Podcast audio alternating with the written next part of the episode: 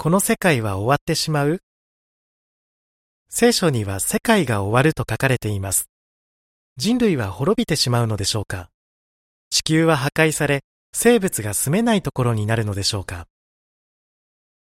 聖書によると、人類と地球が滅亡するようなことはありません。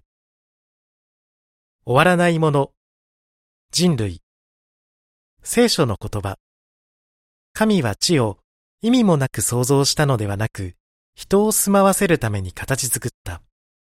イザヤ45章18節地球、聖書の言葉、世代は去り、次の世代となる。しかし地球は永遠に存続する。伝道の書一章四節どんな意味？聖書によると、地球は滅びることはなく、人がずっと住み続けます。では、世界が終わるとはどういうことなのでしょうか？考えたいこと。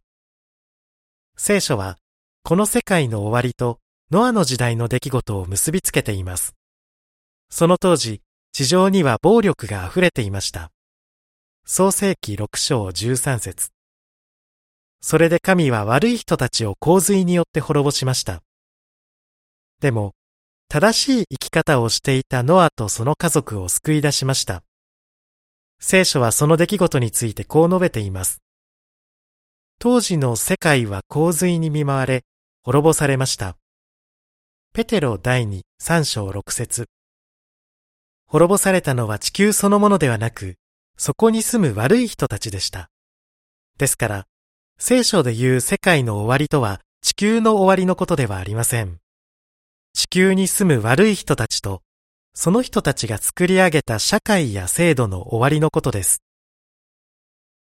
終わるもの、世の中の問題と悪い人たち。聖書の言葉。ほんのもう少しすれば悪人はいなくなる。彼らがいた場所を見てももういない。しかし、温厚な人は地上に住み続け、豊かな平和をこの上なく喜ぶ。詩編37編10、11節どんな意味？ノアの時代の洪水で地上から悪が完全になくなったわけではありません。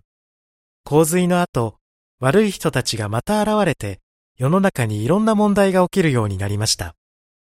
でも、もうすぐ神は悪を完全に終わらせます。それで聖書に悪人はいなくなると書かれているのです。神は自分の王国によって悪を終わらせます。神の王国の政府は天にあり、正しい人たちが住む地球全体を治めます。考えたいこと。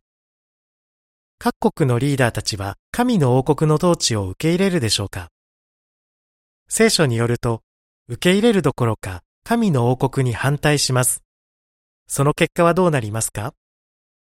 神の王国は人間のすべての政府を終わらせ、その王国だけが永遠に存続します。ダニエル2章44節では、なぜ人間の支配が終わらなければいけないのでしょうか？